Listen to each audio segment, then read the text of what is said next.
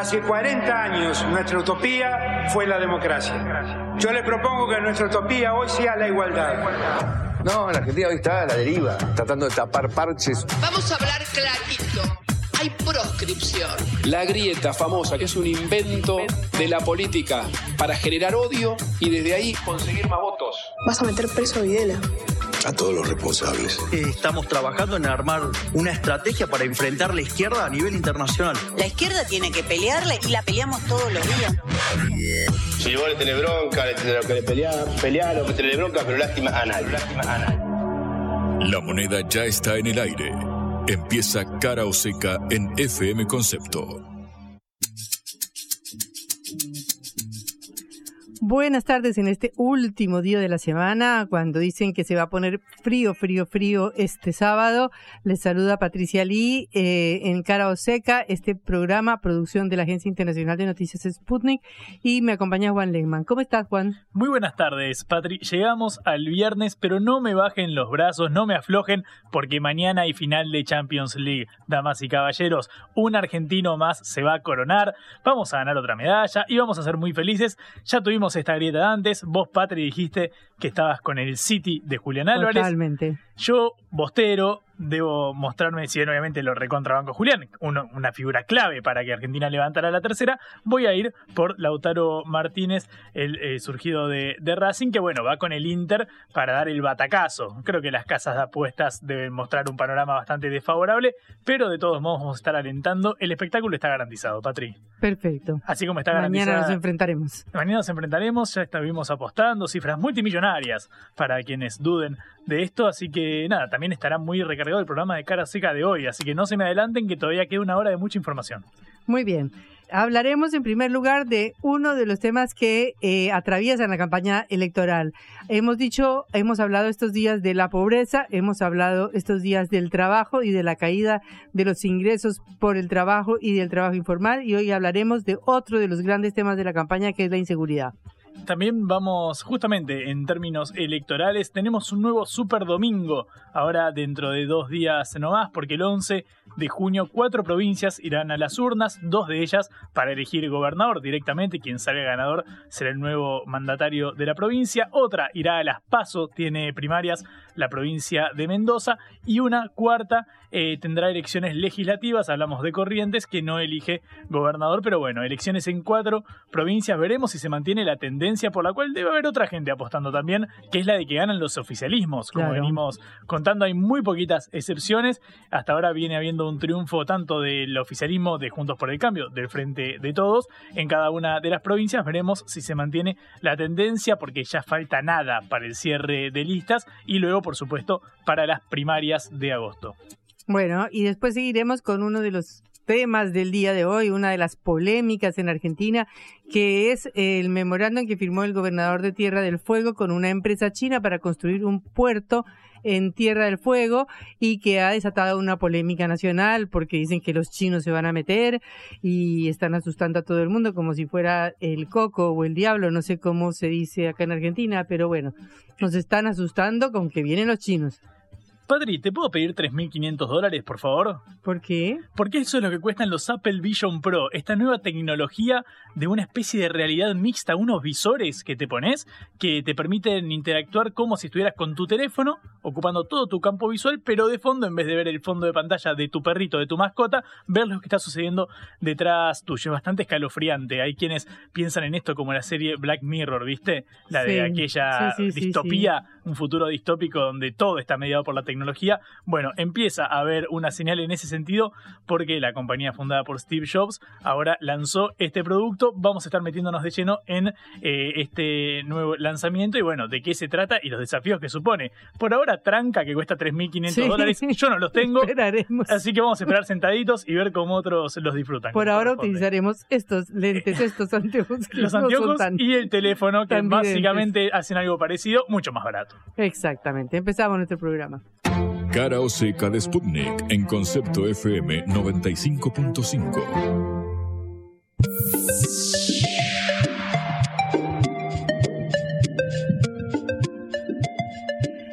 la inseguridad es un tema que en algunas encuestas está por encima de la inflación, por encima de la pobreza, por encima del desempleo, como una de las preocupaciones principales de los argentinos, sobre todo en la provincia de Buenos Aires y eh, específicamente en el conurbano, es decir, esta región de 10 millones de personas que rodea la ciudad de Buenos Aires y que es el centro de la inseguridad en eh, la Argentina o en la provincia de Buenos Aires. No voy a decir en toda la Argentina porque Rosario también es un foco terrible de inseguridad, pero sí por lo menos desde el punto de vista de la inseguridad urbana tenemos a la provincia de Buenos Aires y al conurbano en el foco de esta grave problemática.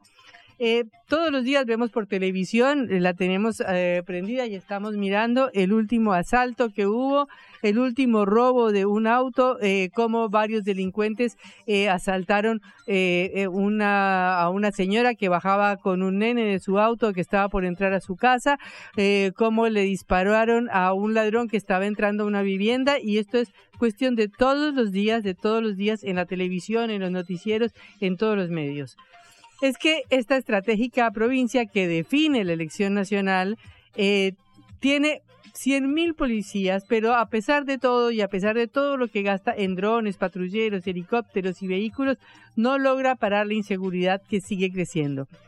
En el año pasado, en la provincia se iniciaron 946.510 causas penales, un 9.35 más que el año anterior.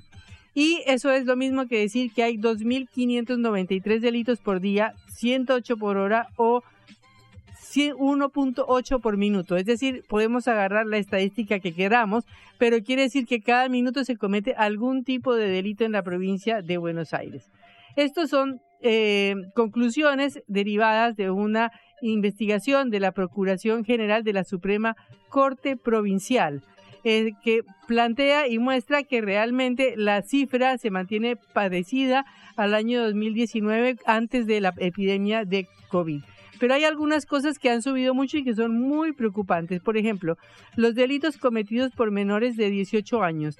El aumento fue de 19%. Es decir, eh, que esta especialidad, esta modalidad de crimen que utiliza a menores precisamente porque después eh, si son menores de 15 años no son imputables y si no también tienen otras penas más eh, bajas, eh, ha aumentado en la provincia.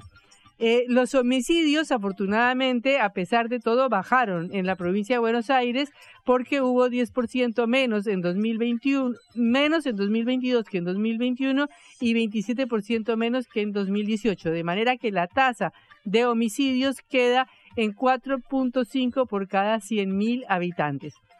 Esta cifra, sin embargo, aumenta si uno se fija en lo que llamamos el conurbano, es decir, lo que rodea la ciudad de Buenos Aires, partidos como San Martín, como Avellaneda, como Lomas de Zamora, eh, como General Rodríguez, los que están alrededor de la ciudad tienen estadísticas de homicidios mucho más altas. Por ejemplo, Avellaneda, que es el vecino inmediato de la ciudad de Buenos Aires, tiene 8.1 cada 100.000 habitantes. Campana, que está yendo hacia el norte, hacia la ciudad de Rosario, es un polo muy importante ya de portuario y granero, tiene 9.4 cada 100.000 habitantes. General Rodríguez, que es un eh, municipio que queda cerca de la localidad de Pilar, una localidad que está llena de countries y de barrios cerrados, tiene 8.9. General San Martín, un distrito que queda al noroeste de la ciudad de Buenos Aires y que fue famoso por su industrialización en los años 60 y que hoy tiene un montón de fábricas herrumbradas, tiene 8.9 homicidios cada 100.000 habitantes y el eh, dormitorio obrero de José Cepas, que queda más al oeste, tiene 8.4 homicidios por cada 100.000 habitantes. Junto con Merlo y Moreno, que son toda la región oeste, tienen esas tasas de homicidios. O sea que si bien el conjunto de la provincia de Buenos Aires tiene una tasa de homicidios que bajó y que es saludado como un éxito por el gobierno provincial, la tasa de homicidios en partidos muy cercanos a la capital federal es el doble de la tasa provincial. Esto es uno de los problemas fundamentales, por supuesto, porque un homicidio, un eh, eh, intento de robo de un auto que termina con un homicidio, por ejemplo, eh, o un robo de un celular que termina con un homicidio, pues es lo más grave que puede pasar. Pero eso no es tampoco el eje de los delitos. Al contrario, los delitos contra la propiedad aumentaron eh, como 36% en relación al periodo anterior. Eh, 338.570 investigaciones por delitos contra la propiedad. O sea, robos eh, como hurto agravado de vehículos dejados en la vía pública, estafa o hurto simple, es decir, el robo del celular, aumentaron mucho desde, en, desde 2022, en 2022 en relación con el 2021. Y en otros delitos contra la propiedad que eh, incluye otros delitos, eh, por ejemplo, la de, el fraude informático aumentaron el 16.5%. Esto es preocupante porque no solamente se trata de los casos que atentan contra la vida, sino que atentan contra la propiedad, pero con, contra la propiedad a riesgo de que una persona termine herida o a riesgo de que una persona termine eh, muerta. Porque hubo en total 49 mil episodios de un donde un vecino tuvo que enfrentarse a un ataque con arma. O sea que es una cifra alta, es un riesgo muy alto para los habitantes bonaerenses.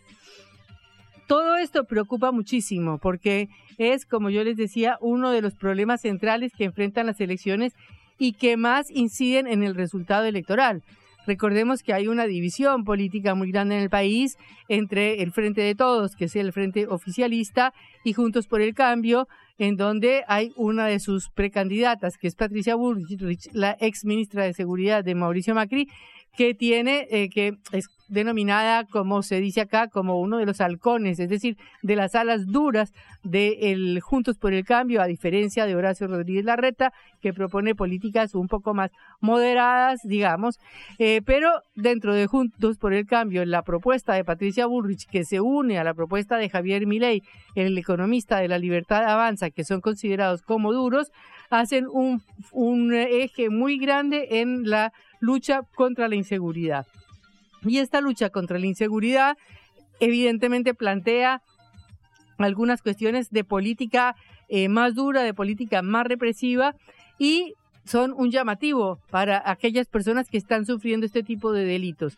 No solamente eh, quiero destacar los homicidios que de conjunto en la provincia pareciera que no fueran eh, más que los de los años anteriores, pero sí los delitos contra la propiedad que llevan una amenaza contra la eh, contra la un riesgo personal, además de que le roben a uno el auto, de que le roben el celular, los robos, los delitos por estupefacientes y otra otro delito que realmente llama la atención, el salto que ha sufrido, que son los delitos contra la integridad sexual que pasaron de 3.768 en 2014 a 19.696 en 2021. Es decir, una cifra altísima de atentados contra la integridad sexual, eh, casi tres veces más, de, 872 a 2.595 violaciones. Es decir, unas cifras que realmente sorprenden.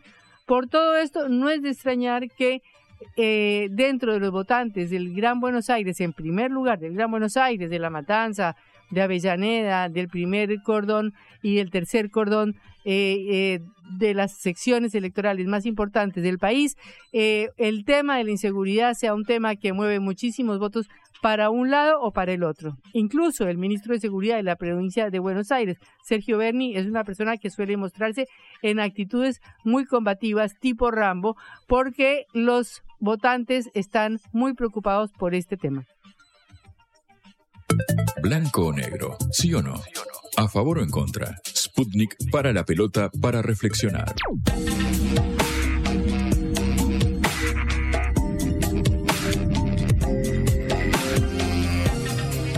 Tenemos este domingo elecciones provinciales eh, que son una continuidad de las que ya se han realizado, eh, que anteceden a la fecha muy importante de esta semana, que es el 14 de junio, donde se cierra la inscripción de listas de alianzas, perdón, de alianzas, no de listas, y el 24 de junio, donde se cierra la inscripción de listas.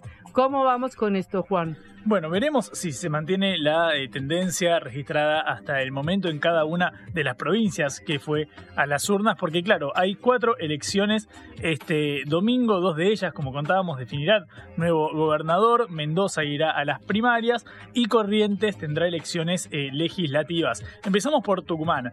Eh, la fórmula oficialista del Frente de Todos, recordamos, Tucumán había sufrido, bueno, esta medida de la Corte Suprema de Justicia de la Nación. Para suspender temporalmente los comicios hasta que se definiera si era válida la presentación del actual gobernador Juan Mansur, ex jefe de gabinete de Alberto Fernández, como candidato a vicegobernador de Osvaldo Jaldo. Finalmente Mansur retiró su candidatura, entonces bueno, se definió que este domingo fueran las elecciones. ¿Quién va a ir de vice de Osvaldo Jaldo, el actual, que es el actual vicegobernador de Tucumán, que ahora va a ir para convertirse en mandatario, perdón?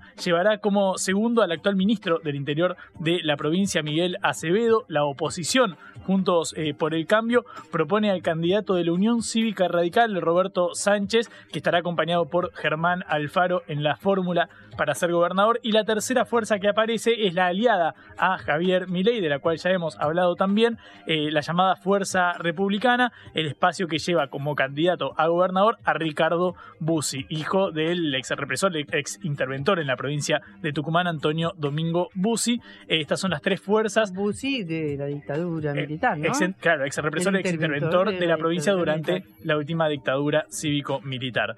En San Luis, la novedad es que ni Adolfo ni Alberto Rodríguez A, ni el Adolfo ni el Alberto irán en las fórmulas eh, para las boletas, sino que van a ir apoyando a distintos espacios. El gobernador Alberto Rodríguez A va a apoyar a Unión por San Luis, que lleva como candidato a Jorge Fernández, ex juez del tribunal del perdón del Superior Tribunal de Justicia Puntana y eh, como vice Eugenia Catalfamo la eh, conocida senadora eh, nacional. Enfrente en la vereda de enfrente estará Cambia San Luis que es apoyado por el Adolfo Rodríguez A que estará representado por el diputado nacional Claudio Pochi como eh, candidato a gobernador, y el abogado eh, Ricardo Endeiza como vice. En Mendoza hay 10 fórmulas que se van a presentar a las primarias abiertas, simultáneas, obligatorias, que van a definir las candidaturas para el 24 de septiembre, cuando sean las generales. El Frente Cambia Mendoza va a ir a internas. Alfredo Cornejo, el ex gobernador de la provincia. Eh, estará segundado por Eve Casado como candidata a vice. Luis Petri se enfrentará en esta interna, es el ex diputado de la Unión Cívica Radical también, que estará acompañado por Patricia Jiménez. Por otro lado, otro espacio que irá internas es la Unión eh, Mendocina. Eh, perdón, la Unión Mendocina no irá a internas, lleva a Omar de Marchi, el referente del PRO en la, en la provincia como candidato, acompañado por Daniel Orozco, y el peronismo de la provincia sí va a ir a internas. El Frente Elegí es el que tiene cuatro precandidaturas. Por un lado, Omar eh, Parisi, diputado provincial, eh, intendente de Luján de, Cuyo. También Guillermo Carmona, que creo que hemos hablado con él en su rol de secretario de Malvinas, eh, Antártida y Atlántico Sur. Es también diputado, ex diputado nacional por la provincia. Nicolás Guillén es el cuarto candidato del Frente Elegí. Es abogado, sociólogo y presidente del Partido del Trabajo y el Pueblo. El cuarto candidato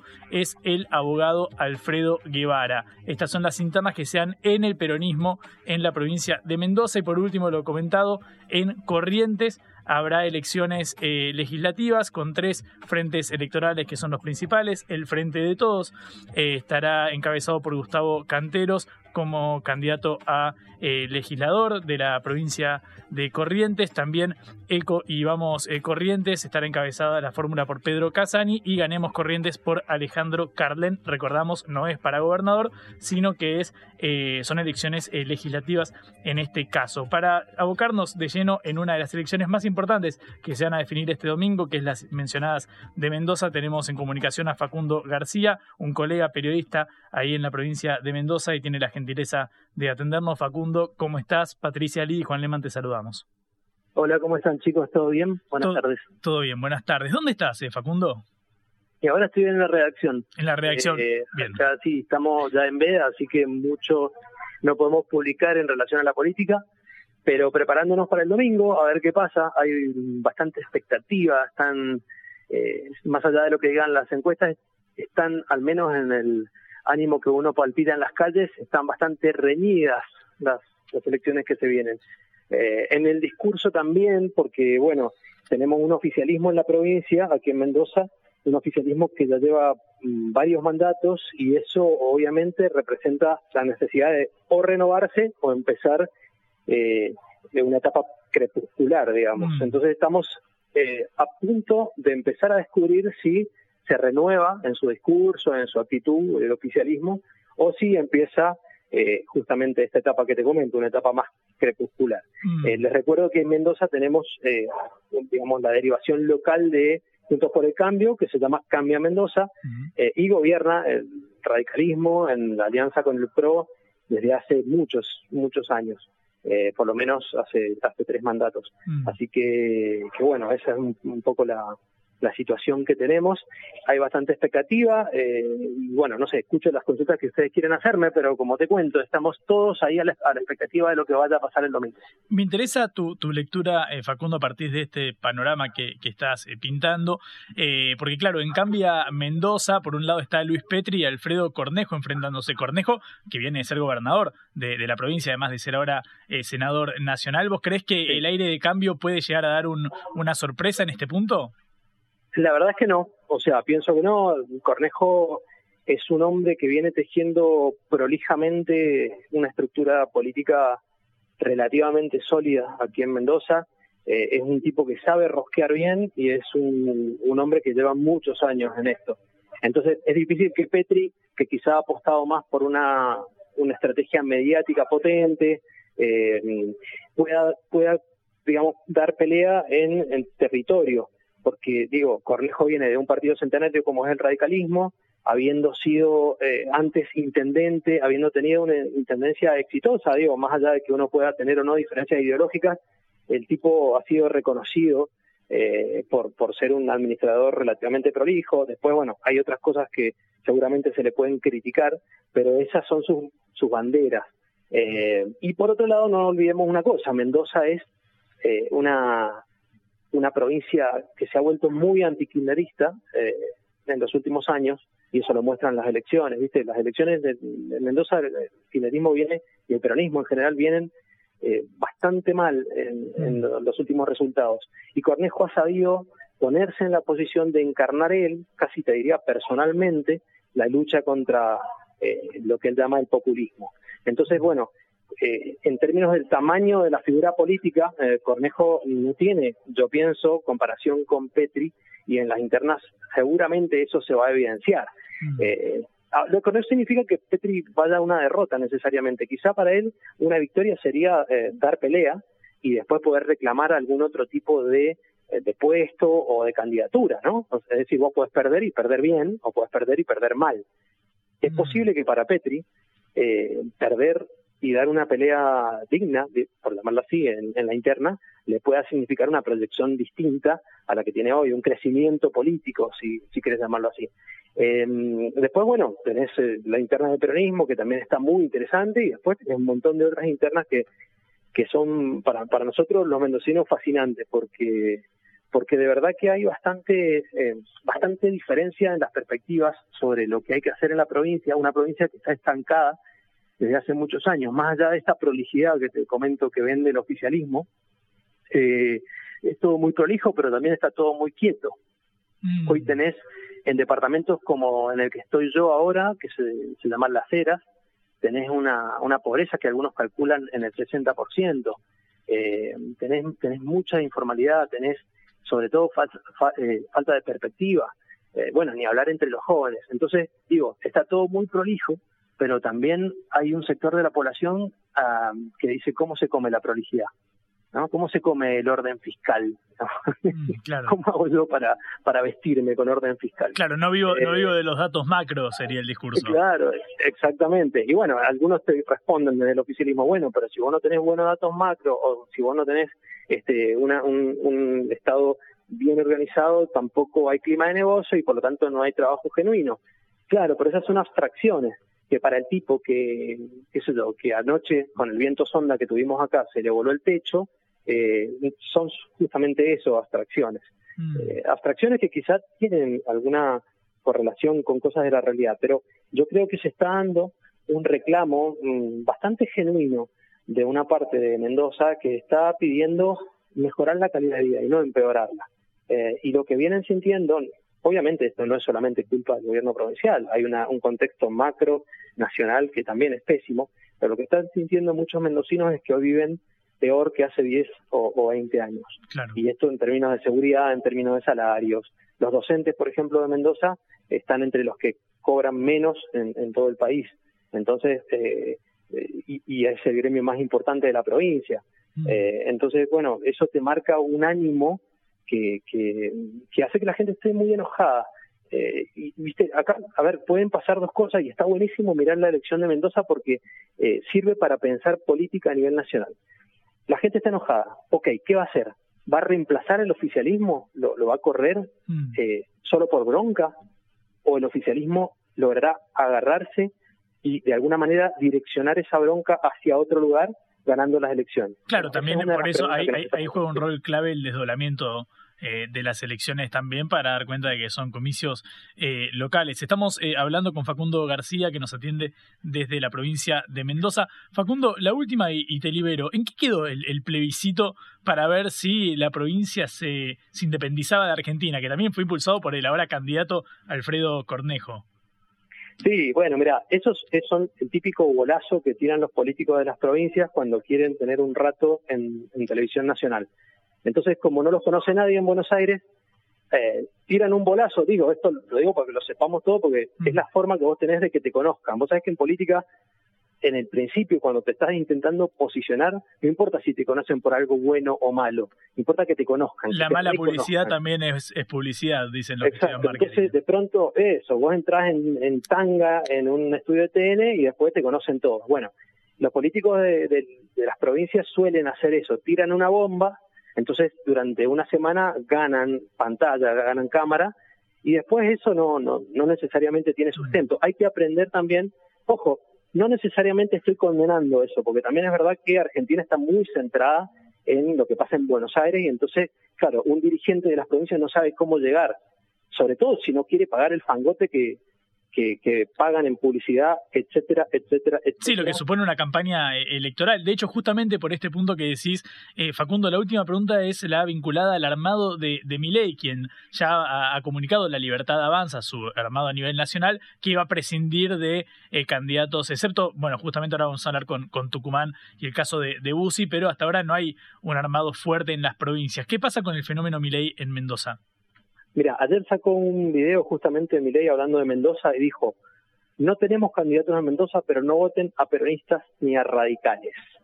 Eso, por algunas fuerzas, fue interpretado, obviamente las fuerzas de la izquierda no lo interpretaron como un niño, pero hay fuerzas como el Frente de la Unión Mendocina, que no son, eh, digamos, si bien vienen del peronismo y del radicalismo, eh, no son eh, hoy por hoy peronistas ni radicales orgánicos, lo interpretaron como un guiño. ¿Qué pasa con Milei acá? Bueno, a ver, un fenómeno urbano que ha tenido su empuje eh, y que ha derivado en la creación del Partido Libertario y en la alianza con el Partido Demócrata, que es un partido tradicional de acá de, Mendoza. Sin embargo, debo decir, los libertarios están en un frente donde también hay, qué sé yo, peronistas. O sea, se han, se han integrado a la Unión Mendocina. Mm. Pero el ánimo existe, digamos, lo que, lo que Mireille representa más allá de lo ideológico, dice que dicen que la gente sigue a Milei más que porque es un liberal, porque parece enojado, ¿no? La gente dice, mm. ah, yo estoy enojado como ese tipo que está gritando ahí. Bueno, ese enojo existe acá y ese enojo, de alguna forma, me parece que ha sido recogido estratégicamente por el precandidato a gobernador Cornejo, el, del radicalismo, que eligió como vice eh, vicegobernadora potencial, como compañera de fórmula, a una médica tuitera que es súper petardera. O sea, una mina que no sé, ponele, estábamos en plena pandemia y tuiteaba que no había que usar barbijo, que saliéramos toda la calle, que eh, esa, esa, esa actitud eh, Cornejo la quiere remar para su lado poniendo a esta mujer como vice. Entonces te pone a una tuitera hiperliberal que parece un personaje tipo el presto eh, y la pone a ella para acarrear a ese, a ese votante. Entonces, digo, en, en Mendoza Miley yo te diría que más que una figura puntual, es una sensación, la sensación de bronca. Y los distintos políticos están tomando esa sensación de bronca eh, para ver cómo la aprovechan y la llevan para su molino. Te pongo otro ejemplo, y no, no me quiero extender porque a lo mejor ustedes dicen, bueno, este mendocino parlanchín, pero desde la izquierda también, digamos, eh, están diciendo, bueno, nosotros nos plantamos contra el sistema y queremos cambiarlo todo también, ¿no? Y han recogido esa bronca, esa, esas ganas de, de, no sé, poner una bomba en el Banco Central y qué sé yo, pero explican que ellos son, eh, según te dicen desde el trotskismo mendocino, por ejemplo, la verdadera opción de cambio radical. Entonces, para, para pasar en limpio, la bronca existe. Mi ley ha sabido a nivel nacional encarnar esa bronca, más allá de lo ideológico. Bueno, en Mendoza esa bronca está intentando ser eh, aprovechada por parte de los eh, partidos políticos. Y bueno, pasa, como hizo Cornejo, eh, por elegir, por ejemplo, una vicegobernadora potencial que sea tuitera, petardera y que tenga un poquito el tono que tienen tipos como el Presto, Danan o esos referentes que están mm, en las redes. En las redes. Facundo, muchísimas gracias por este amplio panorama y completo que nos has brindado desde allá. Chicos, les mando un abrazo, cuídense mucho, nos vemos el domingo, a ver qué pasa por acá. Nos encontramos desde el cierre de la redacción, hablábamos con Facundo García, periodista de Mendoza, ahora directamente sin escalas nos vamos a Tucumán, donde nos atiende Sebastián eh, Pizarello, colega de la provincia. ¿Cómo estás, Sebastián? Patricia Lee, Juan Leman, te saludamos acá en Caro Seca. Sebastián, ¿estás ahí?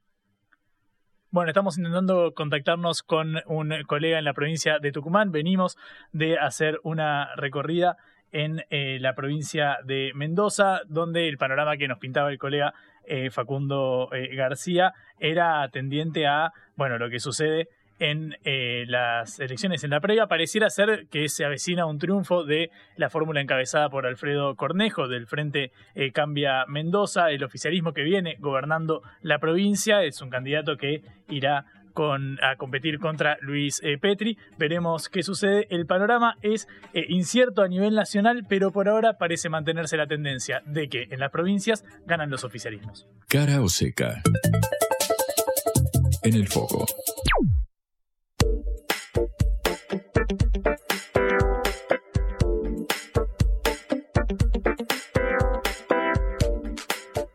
Bueno, Patri, seguimos en cara o seca en la previa de un super domingo electoral. Recién hablábamos con un colega en la provincia de Mendoza y ahora vamos a viajar a Tucumán, donde está Sebastián Pizarello, periodista de la provincia. Tiene la gentileza de atendernos. Sebastián, ¿cómo estás? Acá Patricia Lee y Juan Lemano.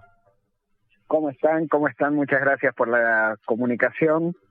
Muchas gracias a vos por, por atendernos ahora en la previa, digamos, en la víspera de, de las elecciones. Eh, Sebastián, te pregunto por qué, bueno, ha habido todo un revuelo, ¿no? Generado a partir de la candidatura del actual gobernador Juan Mansur para vice de Jaldo, luego renunció el actual eh, mandatario. ¿Cómo pinta el panorama de cara al domingo? ¿Se avecina un triunfo del oficialismo, según lo que pueden recoger ustedes ahí? Sí, en primera instancia y un poco eh, anticipando eh, lo que pueden ser las elecciones, si se avisora claramente un triunfo del peronismo que estaba, como bien vos decías Juan, que estaba estas elecciones programadas para el 14 de mayo, que intervino la Corte Suprema de Justicia de la Nación impidiendo la candidatura del actual gobernador Juan Mansur. Eh, y acá ya la verdad que el escenario estaba bastante no claro en, en la posibilidad de que el en, la posibilidad del triunfo del oficialismo con Osvaldo Jaldo a la cabeza que es el actual vicegobernador y acompañado ahora por Miguel Acevedo que es un antiguo funcionario que tuvo su paso por el gobierno del periodo democrático de Antonio Domingo Musi como un funcionario del Ministerio de Economía y que eh, en su actual cargo es ministro del interior de Tucumán. Mm. Eh, una de las grandes disputas que hay es la capital de la provincia, San Miguel de Tucumán, donde actualmente gobierna Germán Alfaro, que es un ex pejotista devenido en un intento de un partido provincial que terminó aliado de Cambiemos y que actualmente además está alineado con Horacio Rodríguez Larreta, ¿no? En la mm. capital de San Miguel de Tucumán,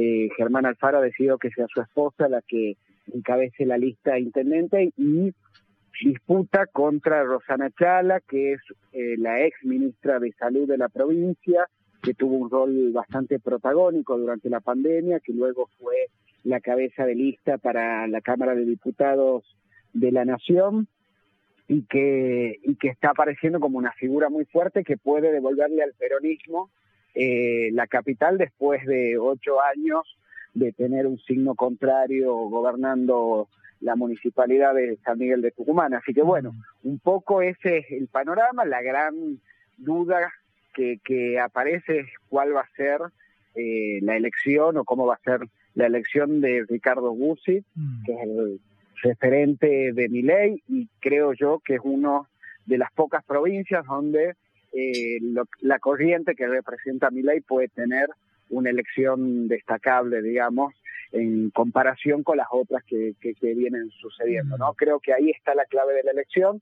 Tucumán suele tener una característica que es una especie de laboratorio de lo que va a pasar después, un laboratorio de ensayo de lo que va a pasar después en, la, en el resto de la Argentina, lo tuvimos con el cierre de los ingenios en el año 67, con el operativo Independencia y con algo que yo marcaría además especialmente, que fueron las elecciones del 2015, donde Tucumán atravesaba una elección aparentemente eh, muy simple después de 12 años de alperovichismo y aquella elección, no sé si, si recuerdan, terminó en un gran escándalo con denuncias de fraude que luego fueron desmentidas por la Corte Suprema eh, de la Nación, pero que en aquel momento fueron anticipatorias de un clima ¿no? a nivel nacional donde aparecía como el peronismo, después de 12 años de alperovichismo, de 12 años de kirchnerismo, podía ser derrotado, ¿no?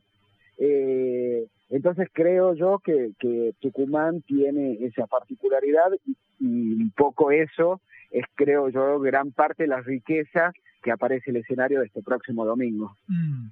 Sabes, eh, Sebastián eh, es con quien estamos hablando acá en Caroseca, periodista en la provincia de Tucumán. Sebastián, recién al pasar mencionabas, bueno, el factor de fuerza republicana que lleva como candidato a Ricardo Bussi, el hijo del ex interventor Antonio Domingo Bussi durante la última dictadura militar. Vos mencionabas el desempeño de Milei en las distintas provincias. Hasta ahora, si hubiera que calificarlo, es más bien magro. Obviamente, es cierto, no se presentó en todos los distritos, pero si nos fijamos qué sucedió en La Rioja con Martín Menem relegado a un algo menos del 15% eh, de los votos. También lo mismo sucedió en, Tierra del Fuego, en una posición bastante postergada. Eh, ¿Crees que en, Tucumán puede darse el batacazo? Digo, está aliado a, bueno, los Bussi, que es un apellido conocido, a veces por motivos no tan felices, pero conocido al fin en la provincia de Tucumán. ¿Crees que puede llegar a, a empujar alguno de los votos que tiene el libertario a nivel nacional?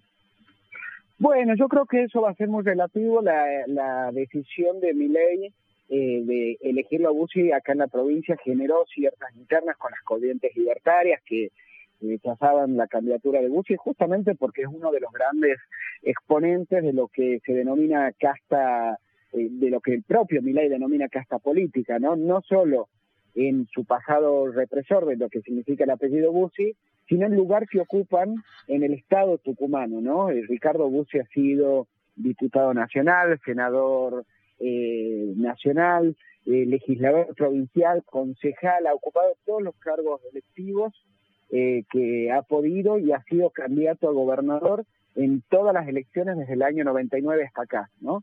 Eso por un lado. Por el otro lado, me parece que Fuerza Republicana históricamente ha sido un partido que luego de la derrota en el año eh, 99, que terminó que a partir de ahí eh, el peronismo sea hegemónico en la provincia y sea quien gane sucesivamente las elecciones, pero el, el bucismo ocupó el tercer lugar dentro del espectro eh, político, ¿no? Siempre fue eh, y tuvo momentos donde tuvo elecciones muy grandes, muy fuertes, como la del 2019, donde sacó más de 120 mil votos, casi un, un 13% de, de los votos positivos, sacó ocho legisladores, sacó concejales en diferentes puntos de, en diferentes municipios de la provincia. Por lo tanto, la comparación un poco va a tener que estar puesta con esta última elección, ¿no? La anterior, la del 2015, por ejemplo, si uno lo quiere poner en un contexto histórico, fue una de las peores elecciones que tuvo el bucismo. En aquel momento Cambiemos aparecía como esa referencia del cambio que para mucha gente eh, estaba expresada ahí, pero en el 2019, con el desencanto del gobierno macrista, esos votos de Juntos por el Cambio que habían migrado hacia ahí vuelven hacia el bucismo, ¿no? Entonces pasa de una elección en el 2015 de un, casi un 3,50,5% de los votos a un 13% de los votos cuatro años después, ¿no? Mm. O sea, el bucismo siempre es una fuerza fluctuante, fuerte en la provincia, hay que decirlo también, usada por los, por los diferentes oficialismos para quitarle votos a Cambiemos o a la expresión, digamos, opositora más fuerte. Entonces, por lo tanto, digamos, la posibilidad de analizar el término de si la elección va a ser buena o mala tiene que ser con esa comparación histórica, ¿no? Mm. De repente una elección de un 15% es algo esperable para el bucismo. Una elección de un 20% sí creo que estaríamos hablando de que hay un, una, un fuerte impacto de la figura Milei en, su elección. Lo dice Sebastián Pizarello, periodista desde la provincia de Tucumán. Sebastián, eh, hablamos recién de Juntos por el Cambio, hablamos del caso Milei. Te llevo al, al oficialismo porque quiero preguntarte por el factor de la renuncia de eh, Mansur. Bueno, obviamente sabemos que el eh, gobernador eh, tuvo licencia cuando ocupó el cargo de jefe de gabinete, luego de pasar por eh, la Casa Rosada volvió a la provincia, quiso postularse como candidato a vice de Osvaldo Jaldo, la Corte Suprema hizo lugar un amparo, luego Mansur decide bajarse, por eso se postergan las elecciones y hoy estamos con la fórmula de Jaldo con Miguel Acevedo, su, eh, perdón, el ministro de Interior de la provincia actualmente. El factor Mansur, ¿cuánto peso tiene para vos en el armado de, Tucumán? ¿Seguirá eh, tras bambalinas eh, dirigiendo al, oficialismo o se va a dar el caso de, de que Jaldo asuma las riendas y se dé esto de matar al padre, digamos? Mira, Tucumán tiene una larga tradición de matar al padre, ¿no? En el 2003, José Alperovich asume la gobernación, venía José Alperovich venía de la Unión Cívica Radical, lo acerca al peronismo, eh, quien era en ese momento Julio Miranda, lo convoca primero como ministro de Economía y luego lo designa como candidato a gobernador. Eh, su primera, una de sus primeras acciones de Alperovich fue despegarse de Julio Miranda. Cuando Juan Mansur es eh, elegido por Alperovich como su sucesor, una de las razones por las que lo elige era por su lealtad. En el 2015, Juan Mansur es electo gobernador y una de las primeras acciones que toma es despegarse de la figura de Alperovich, con el que de hecho terminan enfrentados en una elección mm, en el 2019 en la que Alperovich fue candidato a gobernador por fuera del peronismo y quedó en cuarto lugar y fue prácticamente eso, más la denuncia que luego tuvo por abuso sexual, lo que marcó el fin de su carrera política en la provincia. Eh, y ahora el panorama de lo que uno podría anticipar es que va a volver a repetirse esa dinámica, sobre todo teniendo en cuenta que dos años atrás, en el 2021, la interna entre Mansur y Jaldo fue feroz, eh, fueron a, unas pasos en las que si bien Mansur ganó y su sector salió fortalecido, al poco tiempo, a las pocas semanas, asumió como jefe de gabinete, dejando el poder en Osvaldo Jaldo. En estos dos años hubo una especie de pax romana ¿no? Donde eh, por arriba parecía como eh, una alianza fuerte, pero lo que se sabe tras bambalinas es que la interna sigue muy fuerte, que mm. Mansur en cada acto de campaña intenta volver eh, a reafirmar su conducción, pero que lo cierto es que sin tener la palanca ni del Poder Ejecutivo ni del Poder Legislativo le va a resultar muy difícil a Mansur controlar la provincia.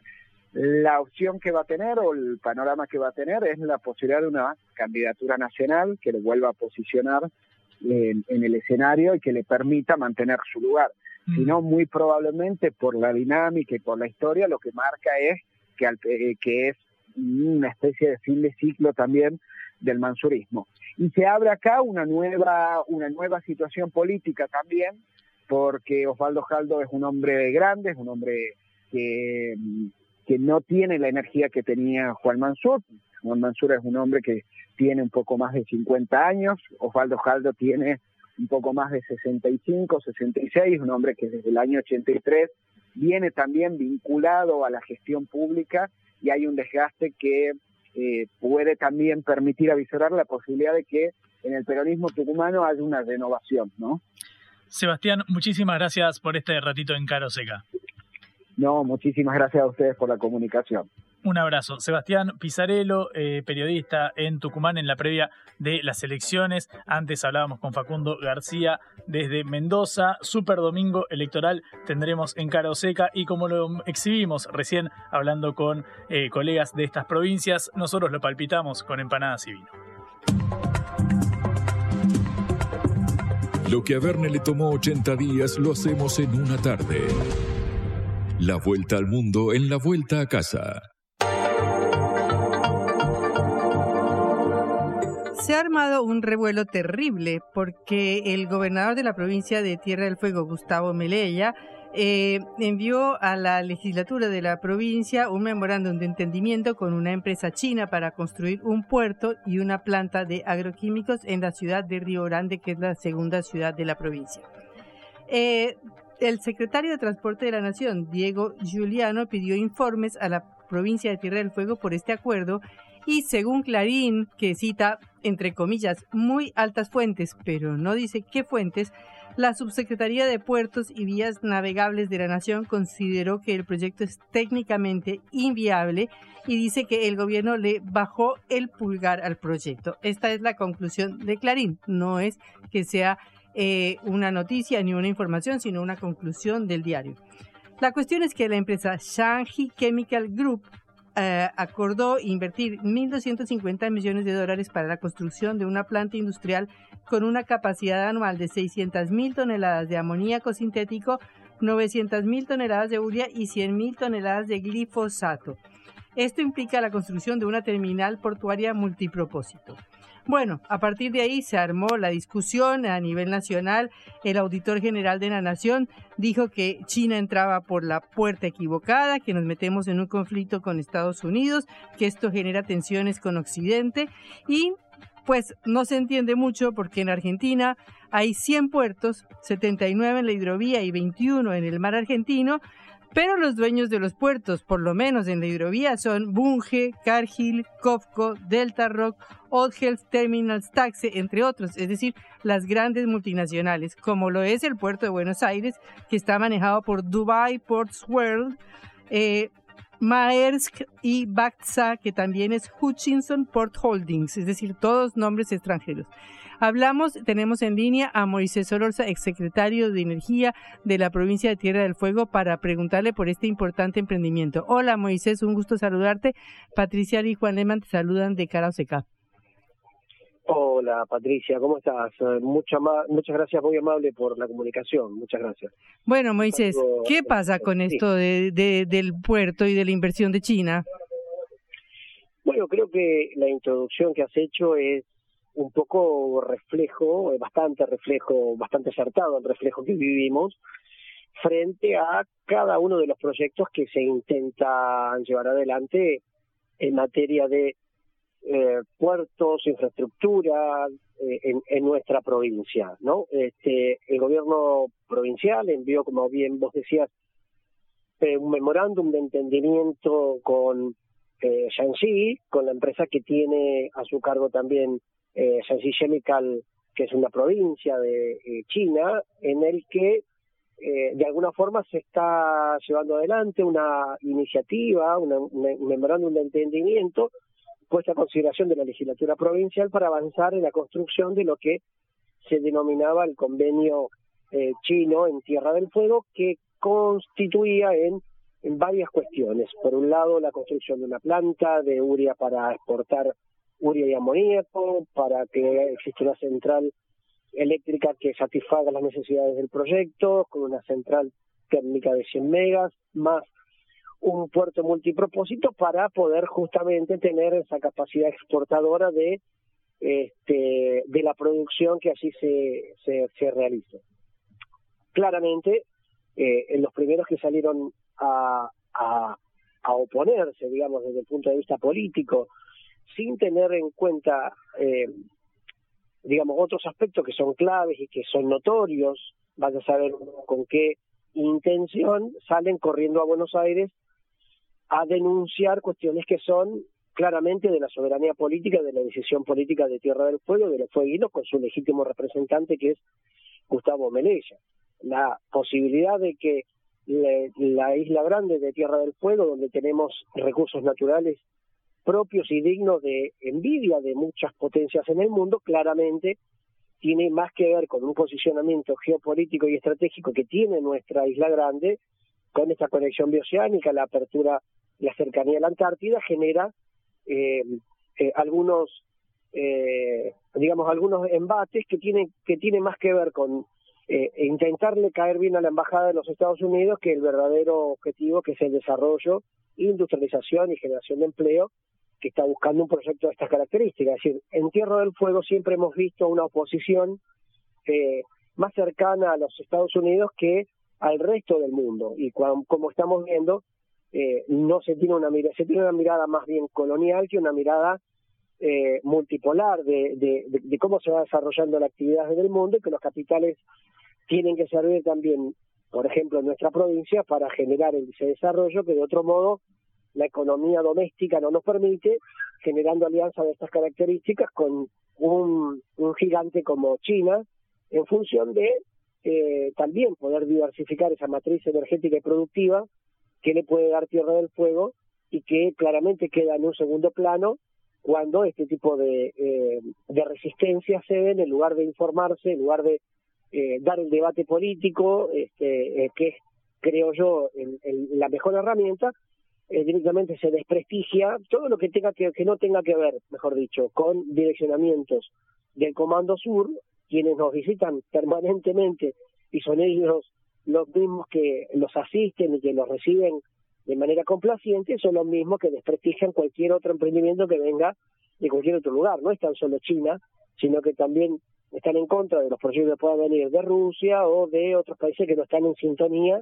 con lo que claramente el, el enclave colonial y estos voceros que se quieren hacer este, notar cada vez que eh, tienen un proyecto de estas características en nuestra provincia. ¿no? no es la primera vez que sucede. Claro, y llama la atención sobre todo porque, como yo mencionaba antes en la presentación, eh, las grandes cerealeras eh, multinacionales son las que manejan todos los puertos de la hidrovía. O sea, ¿por qué en Tierra del Fuego no se podría hacer un puerto de una empresa china, no? De una empresa china, una noruega, una belga, una alemana o de quien sea este, llama la atención este, desde, el punto de vista estratégico que eh, lo que se intente boicotear de alguna forma es el crecimiento y la decisión soberana de un pueblo que en Tierra del Fuego eligió un gobernante. Y segundo, ah, te, perdóname, continúa. No, no, y, y esto digo, ¿no? Que salen corriendo a Buenos Aires porque la verdad es que la discusión política de las decisiones soberanas que tiene el gobernador como legítimo representante del pueblo en el lineamiento político y hacer alianzas estratégicas que lleven al, bienestar de nuestra provincia no tiene que ver con capitales de, de, un país determinado, sino que tiene que ver en defender los intereses fueguinos y de diversificar y generar empleo y que la matriz productiva se, desarrolle, eh, eh, tiene este tipo de, de resistencia, ¿no? De gente que sale de representantes, eh, como por ejemplo lo hemos visto, ¿no? Salen a los medios que defienden claramente una posición geopolítica en el mundo, en la, en la República Argentina, como son los diarios de este círculo rojo dominante de medios, a quejarse como si este, China estuviera por poner bombas nucleares, más o menos en, Tierra del Fuego, claro. Eh, y lo que se, eh, en lugar de, de poner blanco sobre negro y decir también de que las multinacionales, la gran mayoría inglesas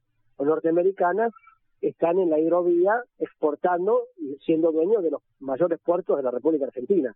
Eso es lo que no dicen, lo que ocultan, como bien decías vos en tu introducción, y simplemente lo único que hacen es desprestigiar cualquier otro intento que, que venga, en este caso, de, desde Chile, con capitales que el propio ministro de Economía, junto con una comitiva enorme, fueron a eh, también a, a tener vínculos con el gigante asiático en este mundo que está teniendo una configuración nueva en el orden mundial. Y por último, eh, Moisés, porque los puertos son un recurso de las provincias, según la Constitución, ¿no? fueron entregados a las provincias. Las provincias tienen la administración de los puertos, las provincias tienen su autonomía y su constitución que les da el, el respaldo político de las decisiones que toman. Me parece que la discusión sería cuál sería otra, en todo caso, más que decir un puerto sí o un puerto no.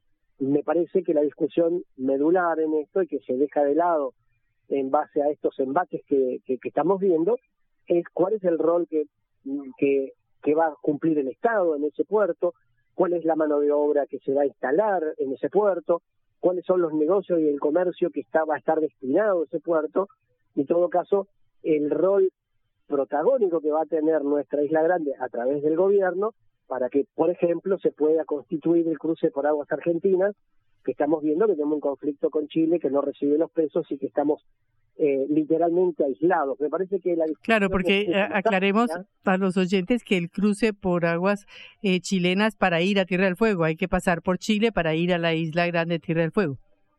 Exactamente. Esa situación que, gracias por la, por la aclaración, este, este, esa situación que vemos que nuestra soberanía territorial, nuestra soberanía marítima, este, está comprometida porque la soberanía territorial eh, depende de un país extranjero para cruzar a la isla grande, tampoco se tiene en cuenta cuando se emiten ese tipo de opiniones como si eh, no tuviéramos suficientes problemas con las potencias extranjeras como para sumar otras. Claro, bueno. Tenemos, eh, tenemos un enclave colonial en Malvinas de la OTAN y sin embargo no podemos fortalecer el, crecimiento poblacional, un puerto que constituya y que custodie los mares argentinos, un puerto que pueda traer alimentos más baratos, transporte de infraestructura y de bienes de uso y de consumo, que se desprestigia cualquier intento que tenemos de desarrollo, en este caso la instalación de un puerto para generar mano de obra y diversificar la matriz energética de la provincia. Eh, Moisés, nos quedamos sin tiempo. Muchísimas gracias por esta comunicación con Caro Seca. No, por favor, gracias a usted por el llamado, muy amable, un cariño enorme. Hasta luego. Hasta luego. Moisés Solorza, de Compromiso Federal, exsecretario de Energía de la provincia de Tierra del Fuego, Malvinas e Islas del Atlántico Sur y Antártida. Eh, Juan, se nos acabó el tiempo, se nos acabó la semana, afortunadamente. Llegamos al fin de Patri. Se costó, pero llegamos. Llegamos, así que nos preparamos para mañana, la final de la Champions. Y para el domingo, el superdomingo electoral, para quienes somos nerds de la política. Se un fin de interesante para seguirlo de cerca y así lo presentamos en Cara o Seca, encabezado por Celeste Vázquez en la operación, Augusto Macías en la producción y como siempre, eh, Patricia Lee capitaneando este navío. Bueno, muchas gracias por lo de capitana. Hasta el lunes los esperamos en la hora de regreso. Vamos a hablar clarito. La guerra contra las drogas ha fracasado. Se ha producido un genocidio en mi continente. Tenemos nosotros que plantar una sola voz, y que América Latina y el Caribe le diga a los Estados Unidos de Norteamérica no más golpismo y se aplica lo que decía Tolstoy, un gobierno que no procura la justicia no es más que una banda de malhechores. Qué cosa rara que diga gracias a la vida a pesar del dolor, porque mi hija dio la vida sabiendo que había que cambiar. La vi ahí que, que brillaba, que sobresaltaba en ese estadio hermoso y no lo pensé y, y la fui a besar. La vida está llena de tropezones y de fracasos, pero es hermosa. Cara Seca.